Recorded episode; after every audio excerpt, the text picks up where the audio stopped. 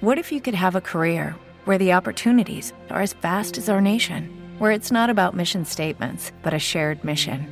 At U.S. Customs and Border Protection, we go beyond to protect more than borders from ship to shore, air to ground. Cities to local communities, CBP agents and officers are keeping people safe. Join U.S. Customs and Border Protection and go beyond for something far greater than yourself. Learn more at cbp.gov/careers. Judy was boring. Hello. Then Judy discovered ChumbaCasino.com. It's my little escape. Now Judy's the life of the party. Oh, baby, Mama's bringing home the bacon. Whoa, take it easy, Judy. The Chumba life is for everybody. So go to ChumbaCasino.com and play over 100 casino style games. Join today and play for free for your chance to redeem some serious prizes. chumba ChumbaCasino.com. No purchase necessary. Void where prohibited by law. 18 plus terms and conditions apply. See website for details. Buenos días, Madre Esfera. Buenos días, Madre Esfera. Buenos días, Madre Esfera. Bienvenidos un día más a nuestro podcast. Ya sabéis, el podcast de la comunidad de blogs de crianza en castellano de Madre Esfera. Un día más os acompañamos con un tema. Madre mía, qué tema.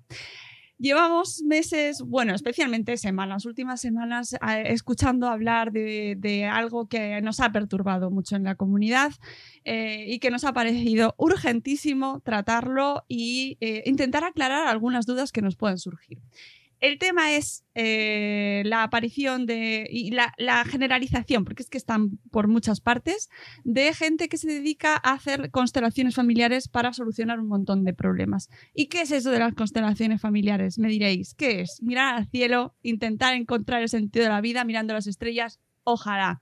No se trata de eso. Y para que nos lo explique de maravilla y para entenderlo, pues yo creo que de, de una manera mmm, pues con evidencia científica, que es lo que intentamos traer aquí, sobre todo, hablamos con el psicólogo Carlos Sanz Andrea. Buenos días, Carlos, bienvenido. Buenos días, Mónica. Muchas gracias por tu tiempo y por acercarte. Eh, te seguimos mucho por Twitter, te sigo mucho por Twitter y sé que haces una labor de divulgación y que eh, combates, así con, con, tus armas y tus herramientas, pues las pseudoterapias y la pseudociencia que pueda darse en vuestro mundo, en el de la psicología, que también nos afecta a nosotros como familias.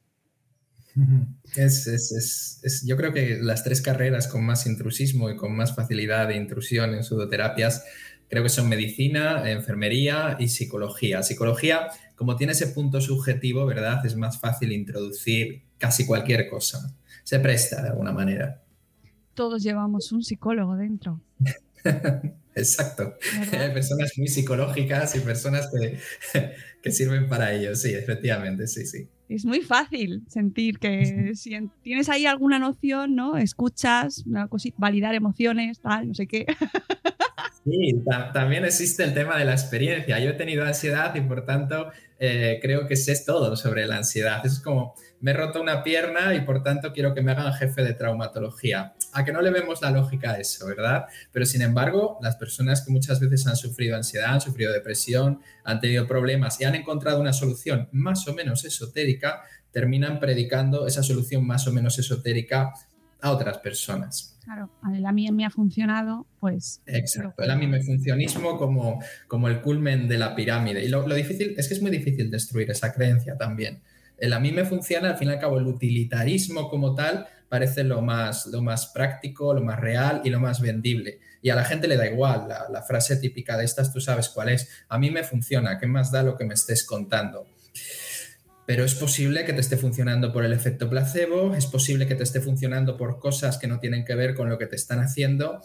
Y también es posible que la mera sugestión esté funcionando de una forma, pues, eh, ya sabes, extendiéndose de esa manera. Es muy duro decirlo porque parece que le quitemos a las personas un recurso. Una vez encuentran algo que les funciona, parece que vengamos aquí cuatro a decirles, oiga, mire, es que no funciona por lo que yo le digo. Y, y es duro, es duro, porque la reacción normalmente es defensiva cuando se le dice a una persona esto. Sí, eh, eh, explicado este momento de por qué hablamos sobre ello y, y, por qué es peligroso, vamos a centrarnos aquí en el momento constelaciones familiares, porque Mm. ¿De qué estamos hablando? ¿Qué son las constelaciones familiares? Sí, eh, bien. Supongo que esto ha salido a la palestra a raíz del famoso caso de Madrid, eh, probablemente, que creo que ha sido muy difundido en redes y creo que no necesito ni nombrarlo porque creo que No lo todos vamos lo a nombrar conocemos. Porque no le No, vamos lo- a dar publicidad a una señora que dice cosas barbaridades. Pero yo quiero ir al meollo para desmontar en, en concreto esa, esa creencia, ¿no? Y ese método que se usa Claro. como sanador. Mm, El meollo es Hellinger. El meollo es un señor nonagenario alemán con una, digamos, carrera bastante cuestionable que montó su propio centro de terapia y que ahora pues, se difunde principalmente en Alemania y en Holanda.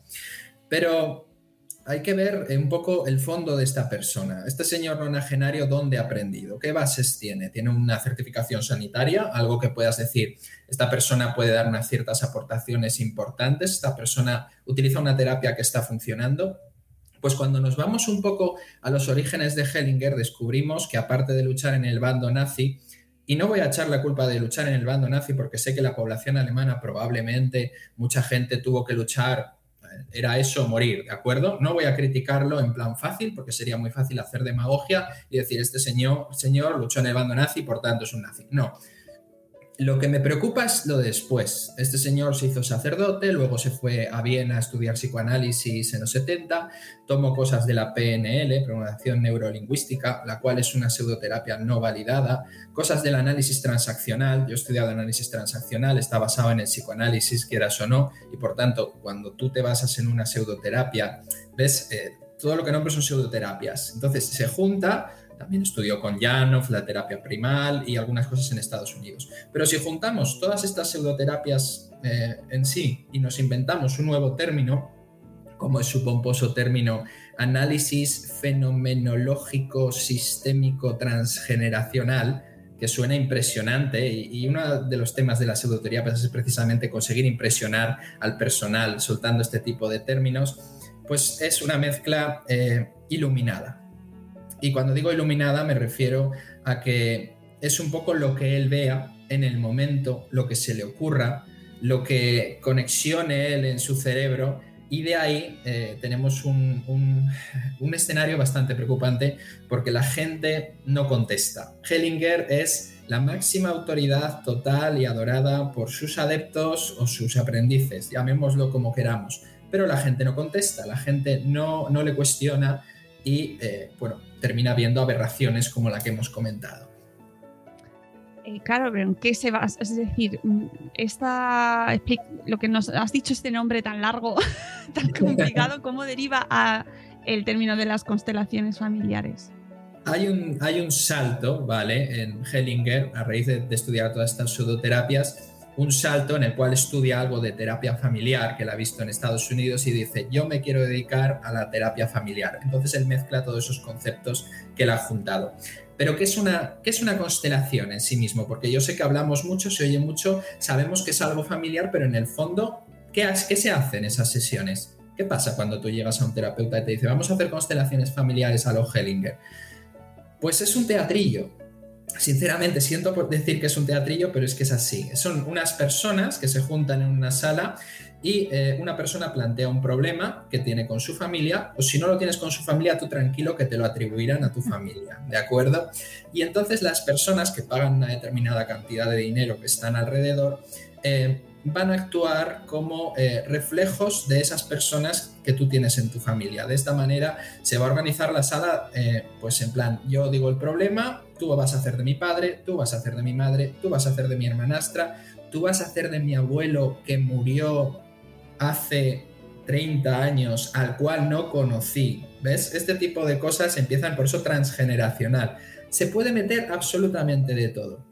Estas, estas, personas se colocan en una determinada posición en la sala y empiezan a tener percepciones guiadas por Hellinger sutilmente. Hay, hay, una influencia, siempre hay una influencia de la persona que dirige. Incluso aunque ésta crea no tener influencia, la hay. Bueno, pues Hellinger es, encima es directivo. Empieza a mover a las personas de un sitio a otro, empieza a preguntarles, ¿tú cómo te sientes? ¿Cómo se siente la madre? ¿Cómo se siente el padre? ¿Cómo se siente el hijo? Dice, pues yo siento un poco de calor o un poco de tirón a la derecha. Dices, ¿Qué clase de informes son esos? ¿De qué hablan? Son gente que no conoce a la familia del afectado y están hablando en términos bioenergéticos. Siento un poco de calor en el lado izquierdo, siento un poco de frío, me siento mejor, peor.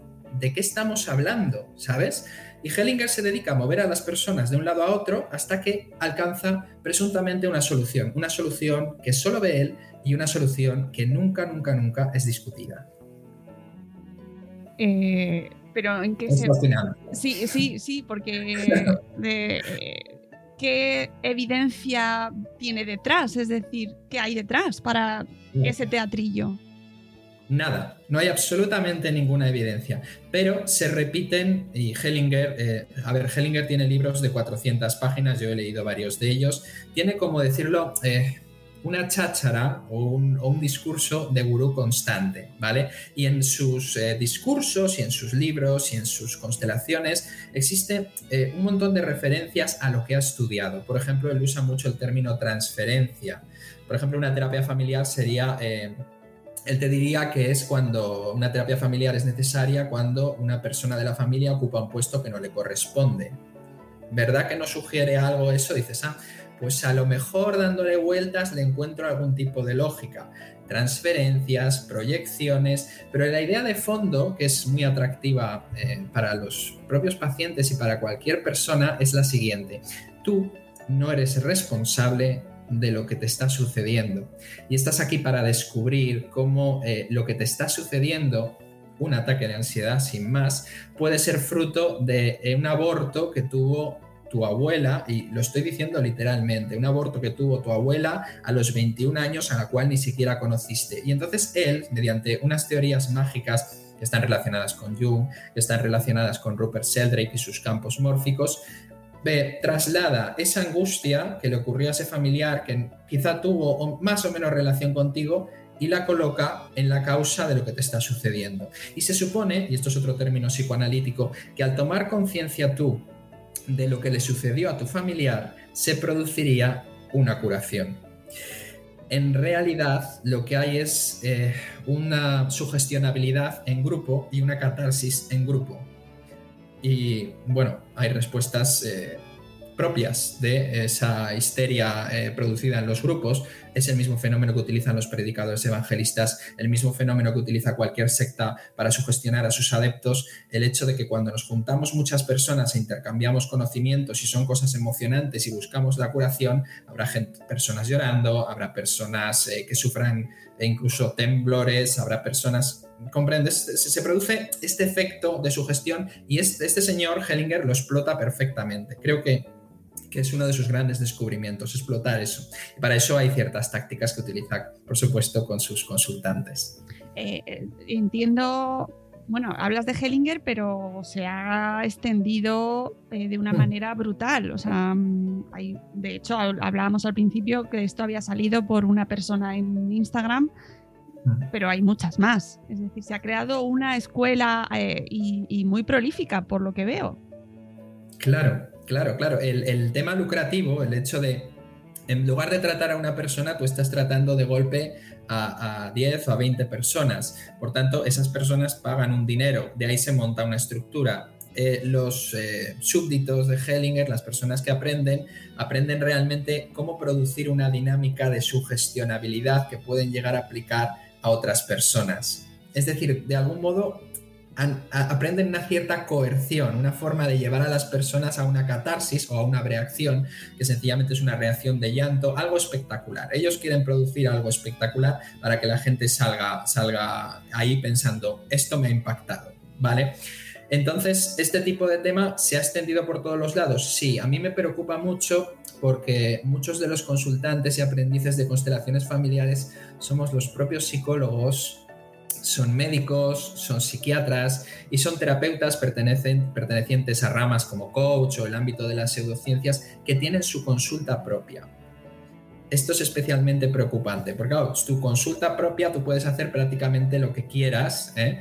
y eh, hay que tener en cuenta que las constelaciones familiares no deberían o no podrían ser, si obedecemos a la ética de la psicología, la ética médica, introducidas en la práctica de un psicólogo sanitario o de un psicólogo especialista en psicología clínica. ¿Por qué? Pues porque tenemos prohibido utilizar terapias que no estén validadas, que no tengan evidencia científica y en caso de que las vayamos a utilizar hay que informar previamente a la persona de que esto que vamos a usar no tiene ningún tipo de evidencia científica, cosa que realmente no hace nadie, porque si nosotros les explicáramos a la gente lo que hacen las constelaciones familiares, los casos que se han dado de suicidios, de banalización del incesto, de em, exaltación de dictadores genocidas, machismo, misoginia, eh, etcétera, etcétera, pues creo que nadie en su sano juicio entraría ahí. Esto es como en una secta, nadie entraría en una secta si supiese lo que le va a suceder, nadie haría esta pseudoterapia si supiese realmente cuál es el fondo de la cuestión. Claro, porque ellos te dicen que te van a ayudar y entiendo que la gente acude con ese ánimo, ¿no? Es decir, tengo un, yo siento que tengo ansiedad o que no me encuentro bien o mis hijos no se encuentran bien, que eso me parece aún más preocupante cuando va con los niños. Y además esto se oferta de manera familiar, ¿no? Hay grupos, tú puedes buscar, está por todas partes, eh, eh, sesiones para ir con toda la familia. Eh, ¿Qué mal hace que esta gente, estas familias o esta persona a título individual se someta a este tipo de, de tratamiento, por así llamarlo? El hecho de que haya una pretensión terapéutica como tal de una pseudoterapia que sabemos que no tiene, porque el propio Hellinger lo dice, dice, no compruebo eh, los efectos en mis pacientes. De hecho, ni siquiera les pregunta qué soluciones han aplicado antes. Cualquier psicólogo, cualquier médico te pregunta, oiga, ¿está usted tomando algún medicamento? Pues un psicólogo te diría, ¿está usted haciendo algún tipo de terapia? ¿Qué aprendió en las anteriores terapias? Para saber hacia dónde tengo que ir, qué es lo que le sirve y qué es lo que no le ha servido es lo más lógico, ¿verdad? Es un enfoque más científico basado en la evidencia. Hellinger no lo pregunta.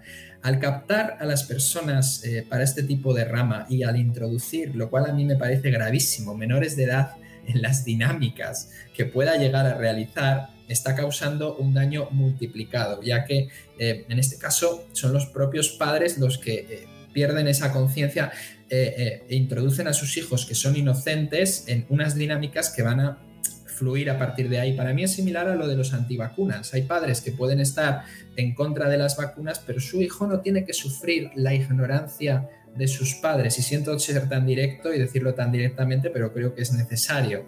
Eh, están volviendo, sabéis que están volviendo enfermedades que estaban erradicadas debido a cierta rama de antivacunación.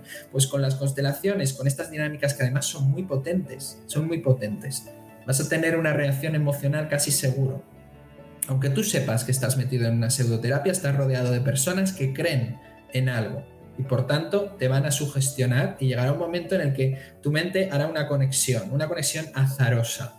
Esto de la conexión azarosa es muy importante. Muchas de las pseudoterapias que están más de moda hoy en día recurren a hechos nimios. Hechos nimios que tienen una significación enorme.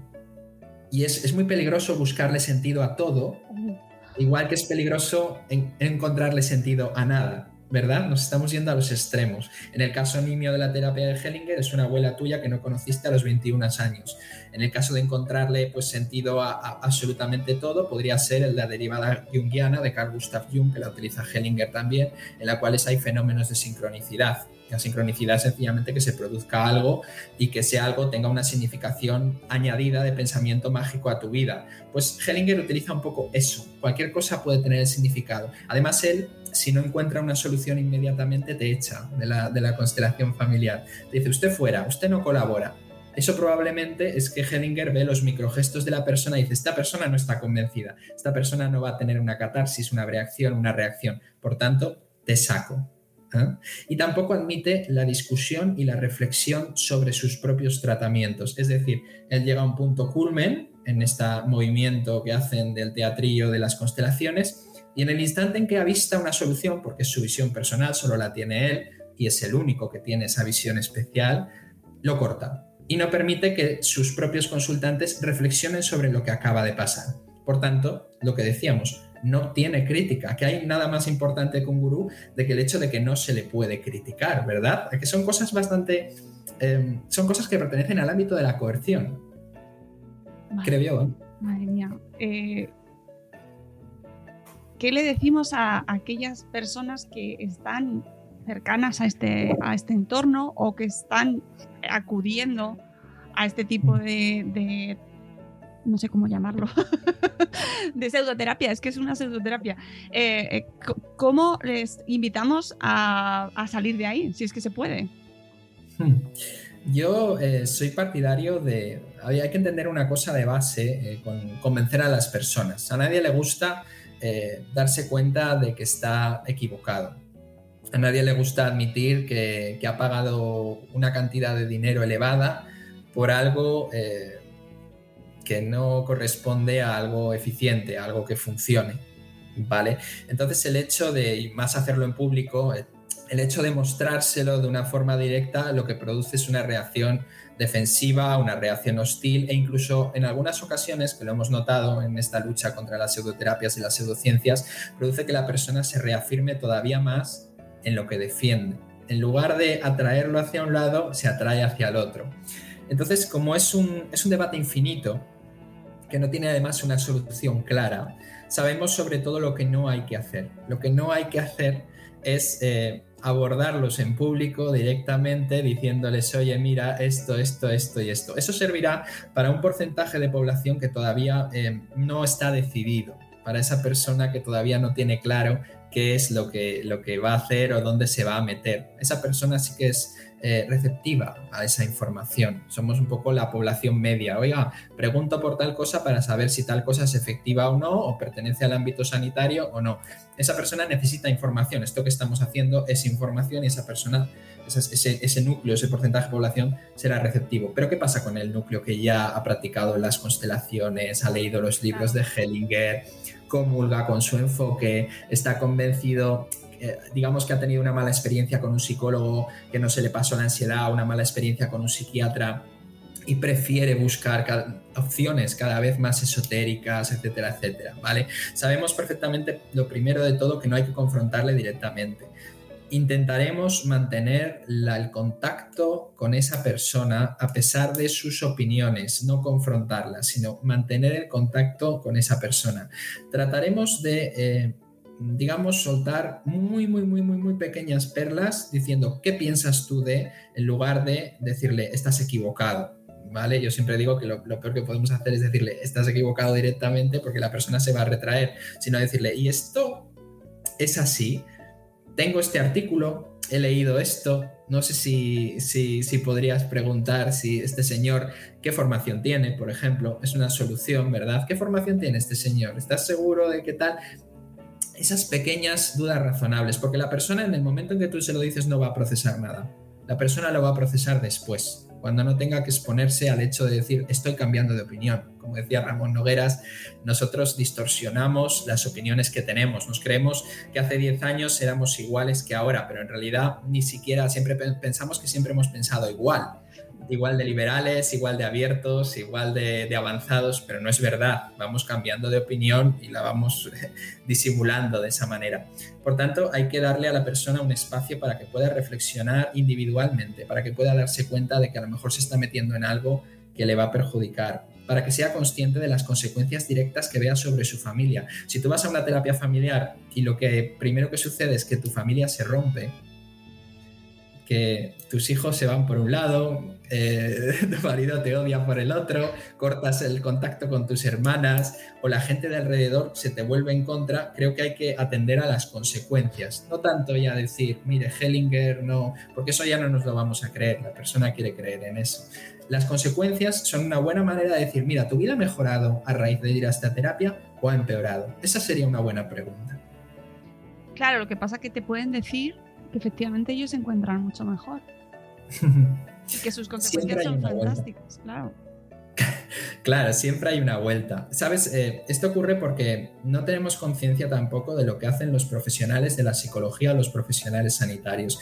Hay, una, hay un ejemplo de Hellinger con una mujer a la cual eh, le pauta un destino directo. Él cree en un orden, eh, cree en una especie de orden místico, un orden social muy parecido a la familia medieval. El hijo unigénito es el primero, el segundo debe estar después y casualmente las mujeres siempre tienen que ceder ante la primacía de la figura del varón, lo cual ya es bastante preocupante. Pero eh, lo que quiero decir es que Hellinger en una de estas intervenciones hay un momento en el cual le dice a una mujer, por ejemplo, tú te tienes que separar, tu matrimonio está acabado, Fíjate, la mujer eh, le hace totalmente caso, los hijos se van con el padre porque lo decide Hellinger de nuevo, y la mujer dice, al día siguiente esta paciente mía vino radiante y contentísima.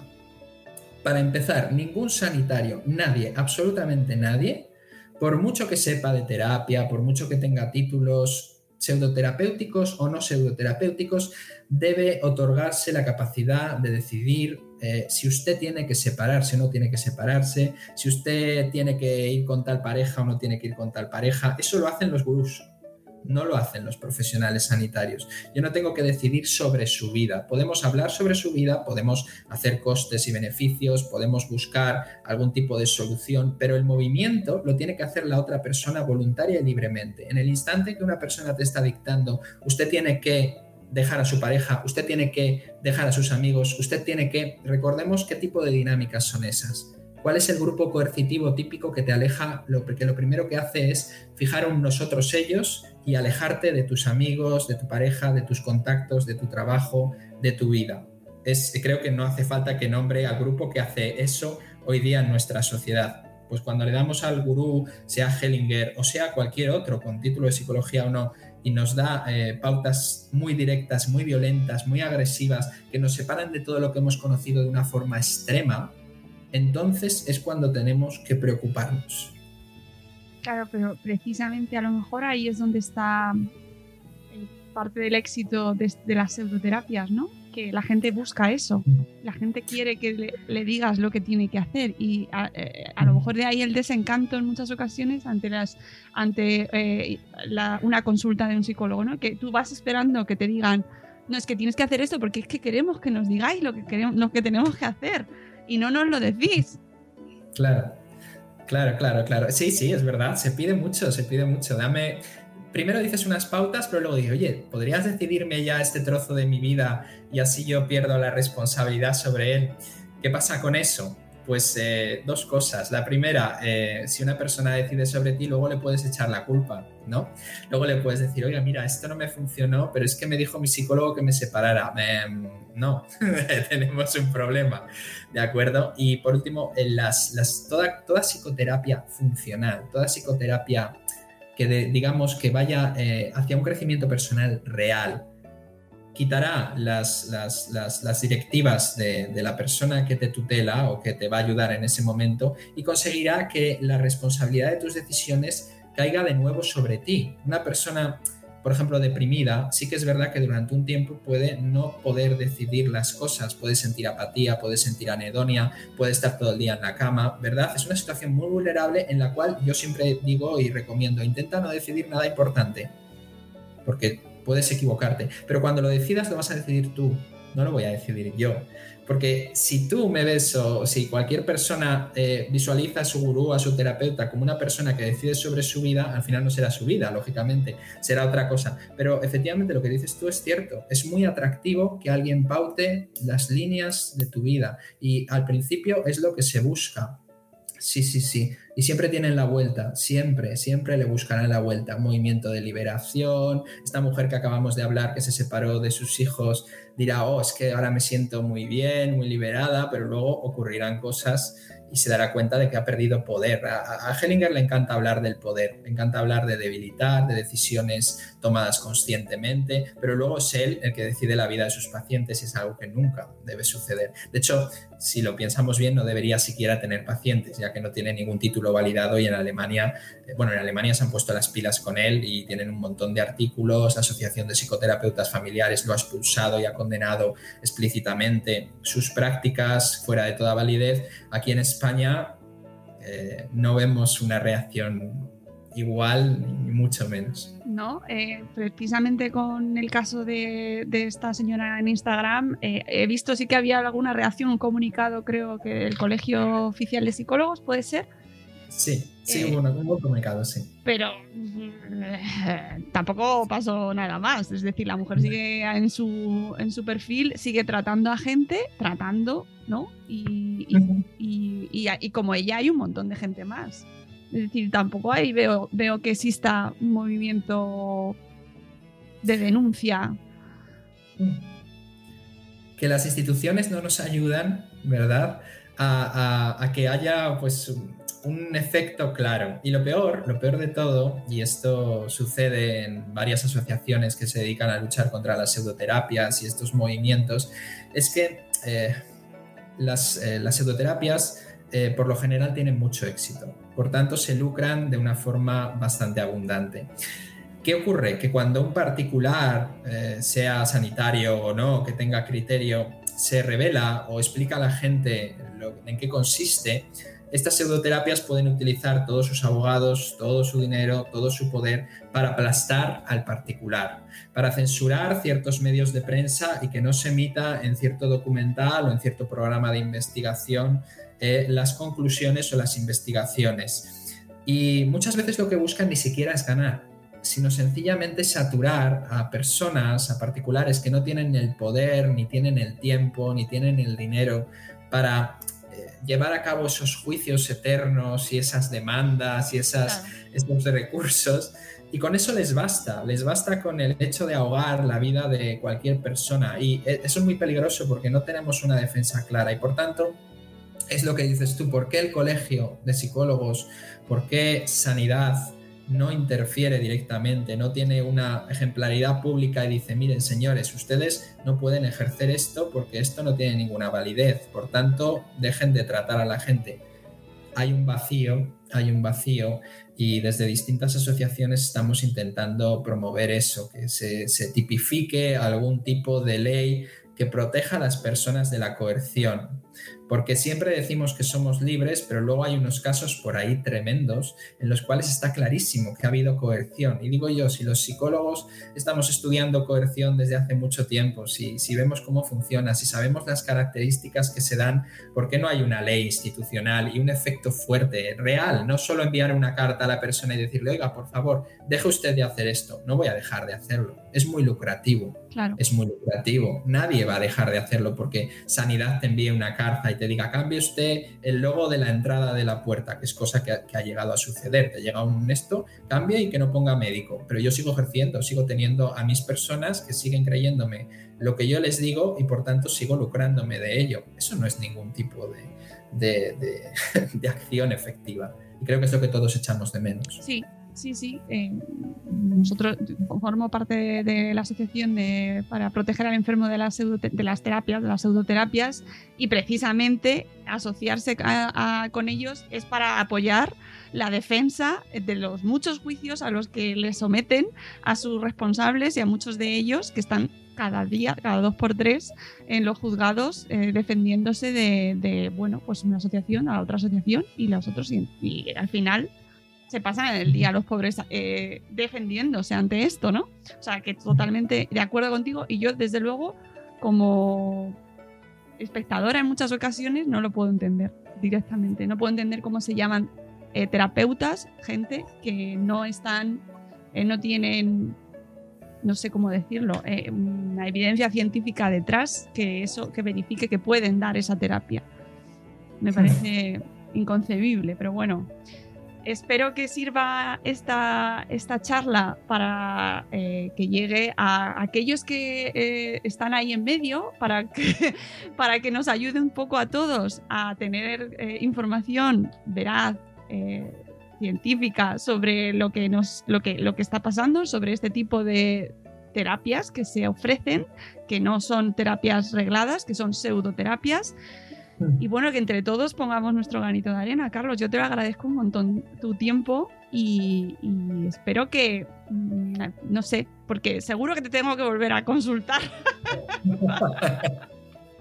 Sí, porque lamentablemente el, momento en el que vivimos yo creo que es el más proclive incluso para este tipo de terapias. Es, es eh, efectivamente lo de la pandemia, eso sí que te lo quería decir, yo lo he notado, hay un aumento de ansiedad, hay un aumento de tensión, porque de algún modo supongo que el confinamiento fue como un martillazo, pero todos podemos resistir a ese martillazo. Pero estos tipos de, cuarentenas por comunidades autónomas están generando una inestabilidad mantenida en el tiempo. Eso hace que la persona sea mucho más vulnerable. ¿Qué tenemos que saber o cuál sería la, vacuna, el antídoto, verdad? A, a, todo esto, que es algo que me pregunta mucha gente. Carlos, ¿cuál es el antídoto? Pues si no actúan las instituciones como deben de actuar, la siguiente base es la información informar todo lo posible es nuestra siguiente baza, ¿no? En cierto modo. Eh, la tercera es el sentido común. Parece mentira que tenga que decir esto, pero el sentido común. Ahora me está viniendo cosas de Hellinger en la cual pues él dice, pues yo qué sé, la transexualidad es homosexualidad, la bisexualidad es homosexualidad, el incesto se cura cuando, la hija pide perdón al padre. Fíjate qué, percepción de, la víctima y del abusador, que la hija tenga que pedir perdón al padre porque la madre no satisface los deseos sexuales de su marido. Ojo a la aberración. Necesito que la gente, o necesitamos que la gente tenga un instantáneo rechazo ante estas barbaridades ante lo que es un modelo de comunicación normal. Y creo que muchas personas eh, eh, instantáneamente sentimos ese rechazo y sabemos, esto no puede estar bien.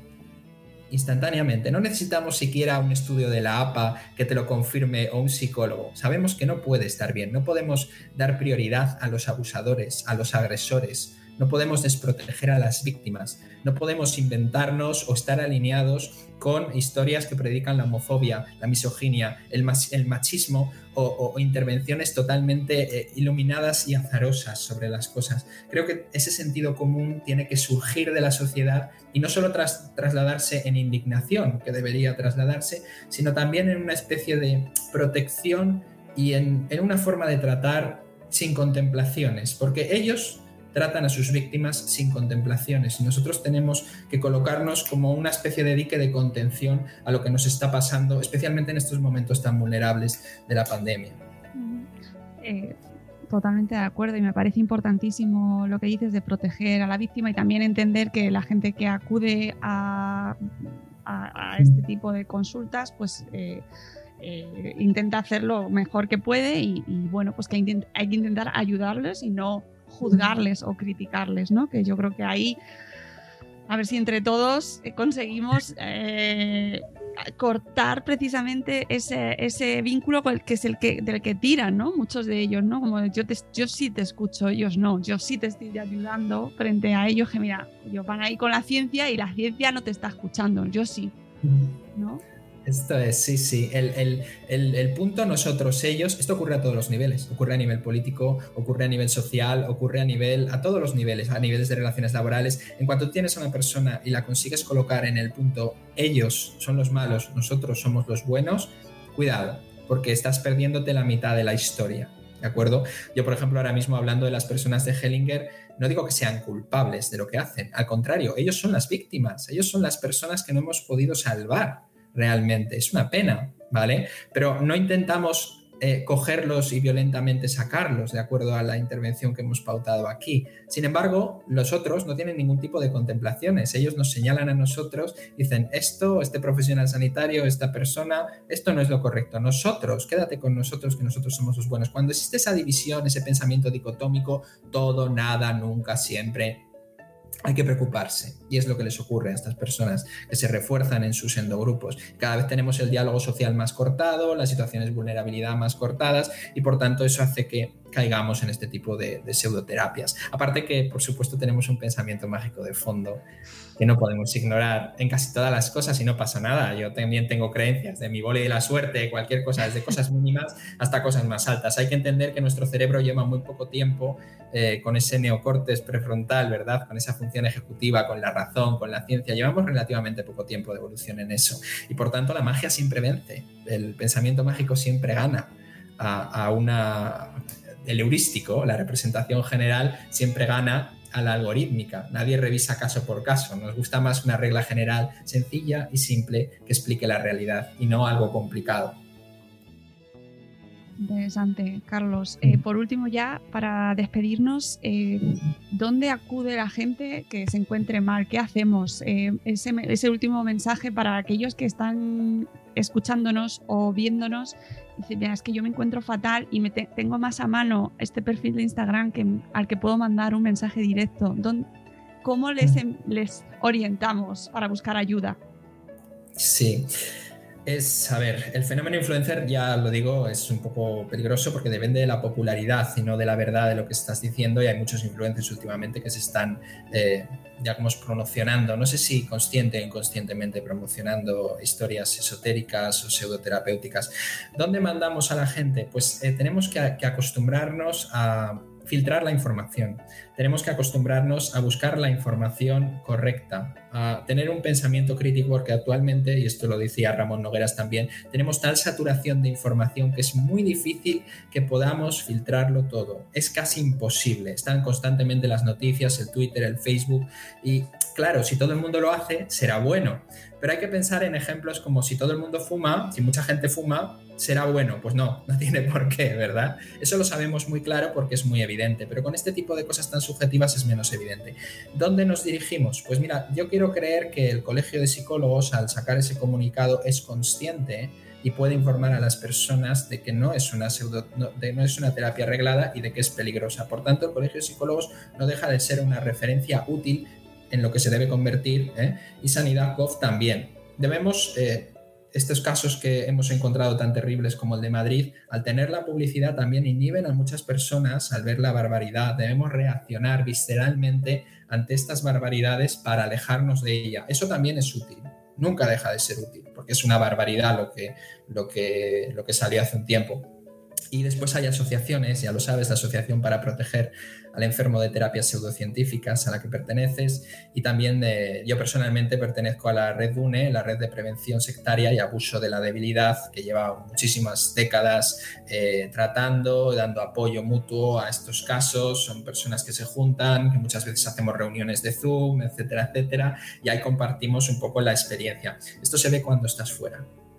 Nunca cuando Claro. estás dentro. Y luego cuando sales dices, Dios mío, ¿cómo me lo pude creer? Y esta es la frase que se repite una y otra vez. Pero bueno, seguimos ahí un poco en la brecha y yo creo que, que, bueno, es útil todo lo que hagamos. Pues eh, espero que, que sea útil esta charla, que, que por lo menos despeje ciertas dudas y que, bueno, yo creo que, que- que- que demos un, po- un pequeño pasito para ayudar a gente que esté ahí fuera y que tenga, eh, bueno, pues que no sepa muy bien de qué estamos hablando, que de las constelaciones, pero sí, pues, me gusta, tiene familiares ahí. Yo creo que está bien, es para nosotros.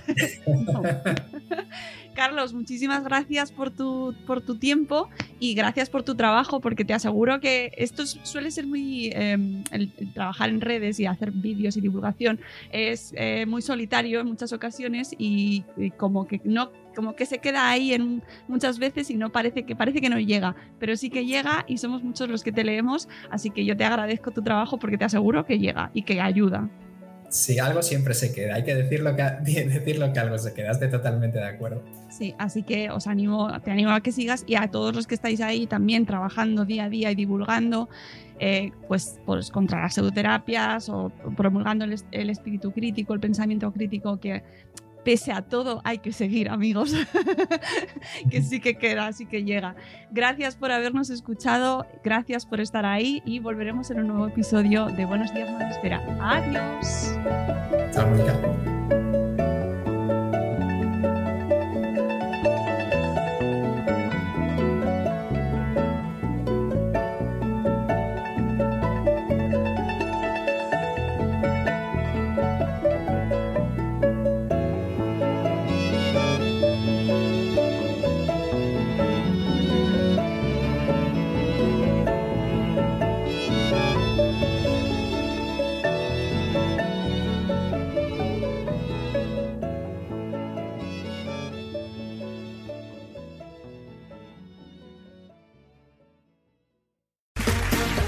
Round two. Name something that's not boring. A laundry? Ooh, a book club. Computer solitaire, huh? Ah, sorry, we were looking for Chumba Casino. That's right. ChumbaCasino.com has over 100 casino style games. Join today and play for free for your chance to redeem some serious prizes. ChumbaCasino.com. No purchase necessary. Void where prohibited by law. 18 plus terms and conditions apply. See website for details.